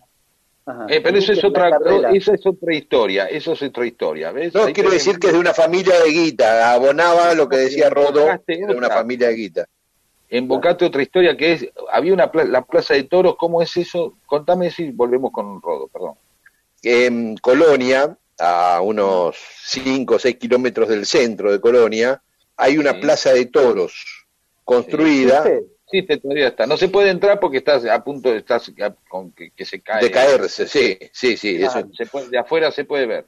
exacto. Y la construyó Mianovich, que tenía el monopolio de los viajes en barco de Buenos Aires a Colonia. Claro, claro, claro, claro. Bien, eh, ya, Bueno. anotemos esa historia, me gustó, Miguel. ¿eh? Habíamos, habíamos, habíamos hablado de los dos pianos que, que contaba, digamos, ya de chico en su casa de la calle Montevideo, ¿no? Uno en el primer piso y el vertical en el sótano, que era precisamente donde ensayaba The Blackbirds, que era el primer grupo vocal argentino que recreaba eh, música popular este, norteamericana. El grupo estaba formado por su padre Raúl y sus tías. Sergio Mianovich nunca aprendió a leer o escribir música. Decía él que siempre toqué de oído. Después tuve profesores, pero seguía sin leer nada. Cuando tenía que tocar un preludio de Bach, por ejemplo, le decía a mi profesor que lo tocara, después yo lo orejeaba y lo repetía de oído. Un oído fantástico del tipo, ¿no? Eh, no obstante, era un gran pianista, un cantante de, gran sensibilidad y un letrista notable. Y bueno, era de- además el tío de la conocida cantante Sandra, Sandra Mianovich. Y en 1949 hizo su primer viaje a Estados Unidos. Decía él, dice, mi papá nos llevó a mis hermanos y a mí a Nueva York por dos meses. Alquiló allí una suite con piano en un hotel, otro detalle, me daba un dólar, un dólar por día y yo me iba a la casa de discos de la esquina, me metía en una de las cabinas y escuchaba todo. Dice, por aquel tiempo compuse mi primera canción en inglés, Silly of Me, y empezó allí mi, carrera con el jazz.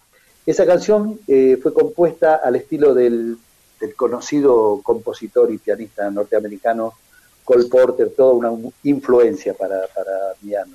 Luego en Buenos Aires formó un trío con Oscar, los hermanos Oscar y Jorge López Ruiz, y con el trío se presentaron en Jamaica, un boliche hoy legendario, que estaba situado allí en San Martín y Paraguay, cerca del Plaza Hotel. Por allí pasaron casi todos los grandes del jazz argentino y también otros grandes eh, a nivel internacional que pasaban por Buenos Aires, ¿no? Y, y en general solían hospedarse en el Plaza Hotel, es decir, que además le quedaba el toque, ¿no? Grabó luego su disco BA Jazz, Buenos Aires Jazz, junto al Gato Barbieri, a su hermano eh, Rubén, el hermano del gato, ¿no? Rubén Barbieri en trompeta, los López Ruiz, Oscar López Ruiz en guitarra, arreglo y producción. Bueno, ya con músicos grosos estaba Miano. Con la crema de El gato Barbieri y, y López Ruiz. Claro. Pichi Macei, un baterista así histórico de aquí, eh, Babi López Furz, eh, Domingo Cura tocando tumbadora, en fin. Eh, Bragato, José Bragato en cello. Bueno, hizo también música para cine, aportando así su arte en películas como Los jóvenes viejos, Los inconstantes.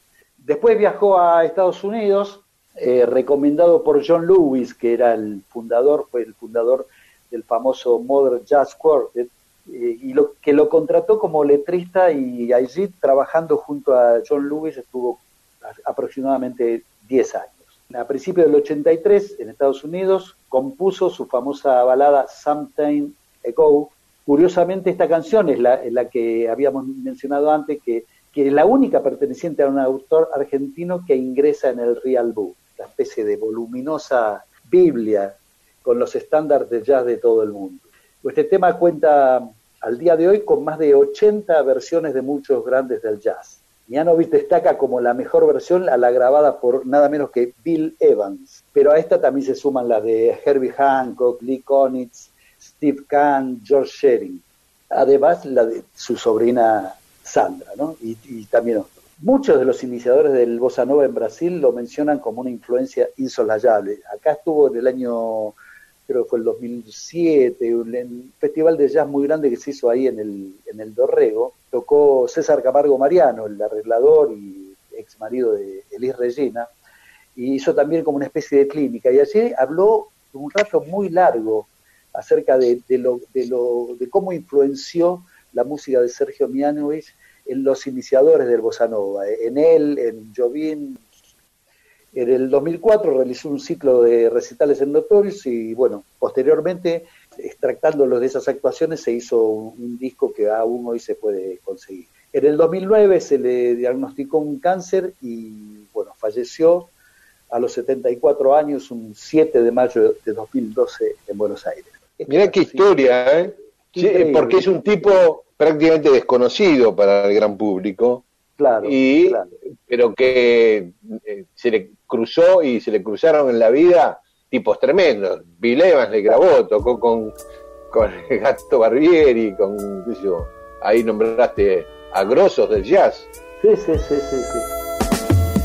While there's you, while there's me,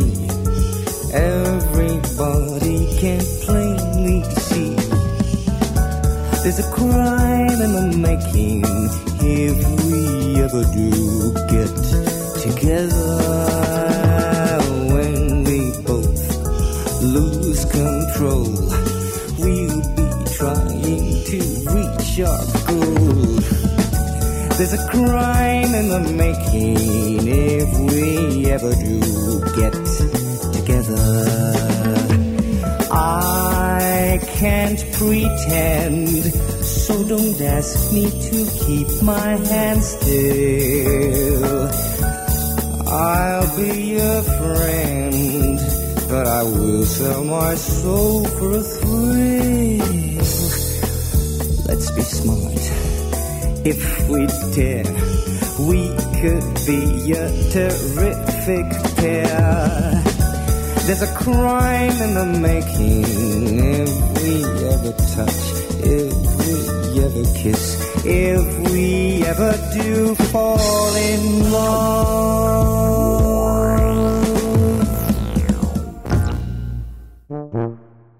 No se deje llevar por el exagerado prestigio que tiene el silencio. Las palabras y las historias son las que cambian el mundo. Ah, mira. Mundo disperso. Vamos, vamos, vamos. Ahora sí. Sí. Apa.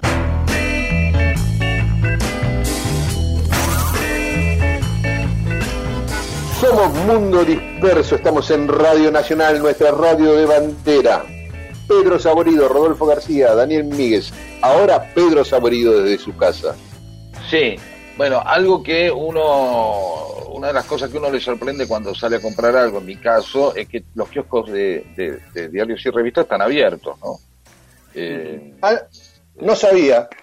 sí, sí, sí, sí, los kioscos son, eh, bueno, dependen poco, obviamente, no sé, eh, por tu casa, no sé, eh, García, si también los viste abiertos. Eh, pero más allá de eso, lo que uno va viendo es que cada vez son menos revistas y más juguetes, ¿sí? Cada vez tienen más juguetes.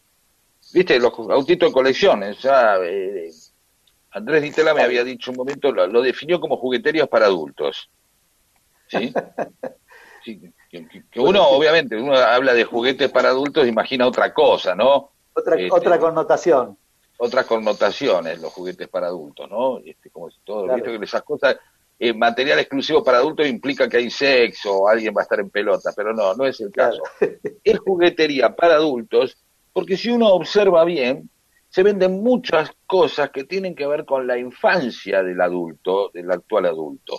Tienen que ver con la infancia, es decir, son todos autos, dicen autos inolvidables.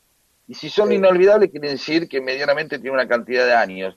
¿Y a qué va esto? A que son todos los juguetes de cuando nosotros éramos jóvenes o chicos, juguetes, autos de los 80, autos de los 70 y autos de los 60, a veces algunos de los 50. ¿sí? El trueno naranja. Claro, claro, y después también cosas así, autitos de, de, de- el que manejaba Pairetti ese, que mucha gente no El sabe quién es el Pairetti. Torino. pero bueno. El Torino, el Sean Ditela, el Rastrojero, el Fiat 600, el Renault 12 Break, Break, que todavía se ve dando vuelta por ahí, este, hasta alguno de los 80, el Fiat Duna, ya, este, no creo que haya Fiat Duna, eh, este, la Coupé 1500 de Fiat, en fin, un montón de autos que remiten precisamente a ese momento de la infancia y le permiten al adulto, al hombre grande, volver a ser niño, pero con el permiso de que si está haciendo solamente coleccionismo. ¿Sí? Es decir, Claro. la trampa es, estoy coleccionándolo porque son autos inolvidables, pero en realidad quiero tener un juguetito cuando era chico y tenía un Matchbox. Yo tenía Matchbox, no sé, Yo, yo también, yo también.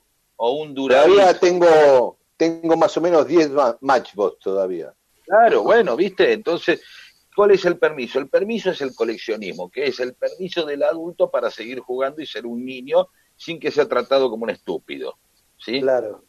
¿Eh? Eh, que, que es la, la manera por la cual, obviamente, seguro, internamente, en el fuero interno, muchos agarrarán el autito y harán el ruidito ese como de, de que se tira pedo, ¿no? De un auto y jugará un poco ah, sin que nadie Claro. lo vea. En el caso que alguien Claro, lo vea, claro. ahí, claro, ahí pasa la categoría, este, uy, ¿qué te pasa? ¿Sí? Consultemos a un, a un Claro, especialista. claro. eh, El kiosquero te lo vende pensando que lo vas a poner en la repisa y vos jugás por, por el suelo, arrodillado cuando no con el ven. autito.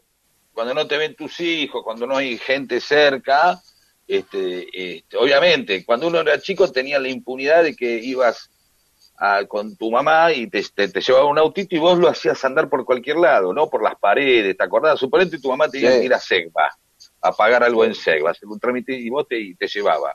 Entonces vos llevabas el autito y te, te dejaba vos en tu mundo y vos creabas un mundo aparte con el autito andado, lo, lo hacías andar por las paredes, ¿viste? Esa cosa así de pibe Los que no nada. apoyabrazos.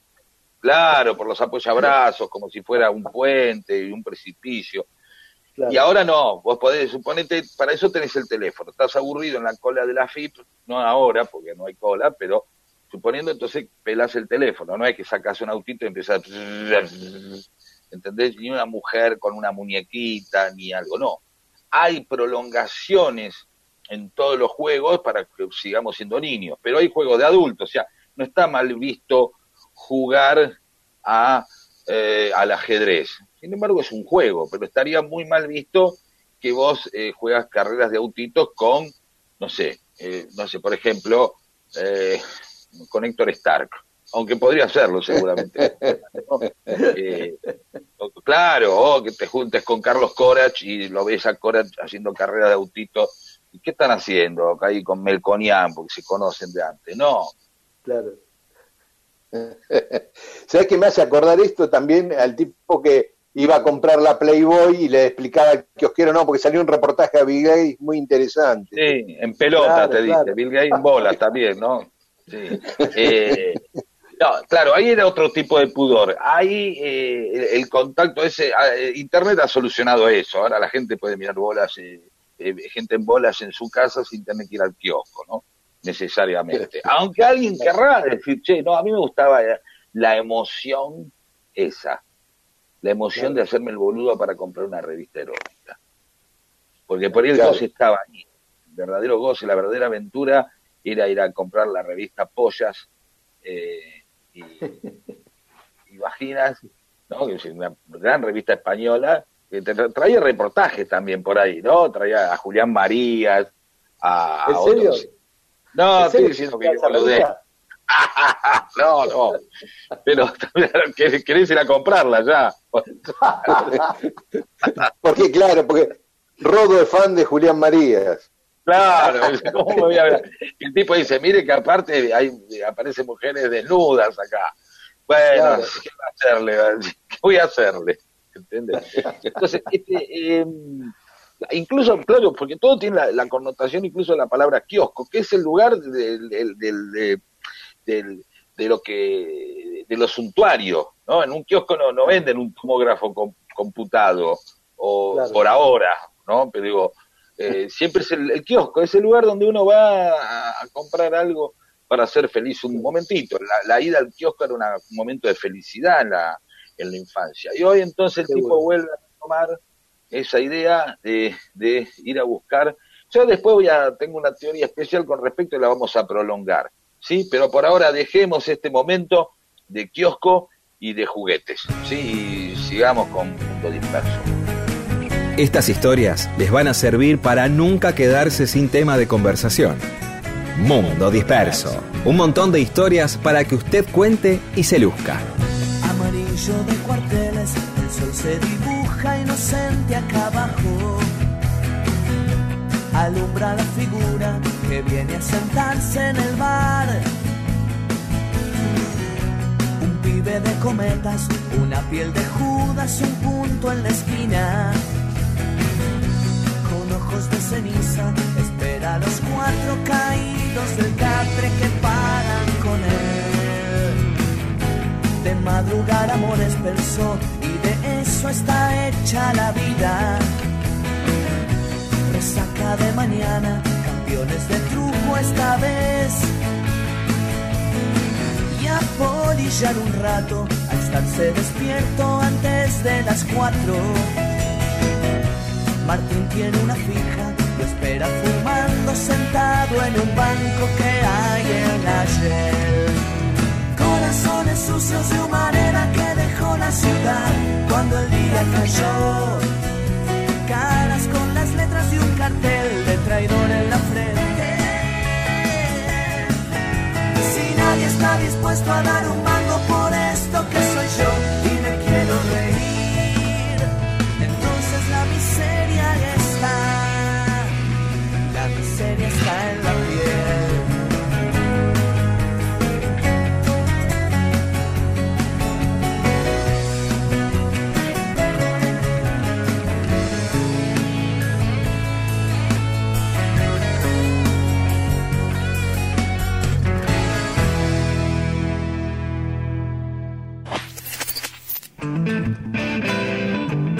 Mundo Disperso. Mundo Disperso. Historias de la vida y todo lo demás.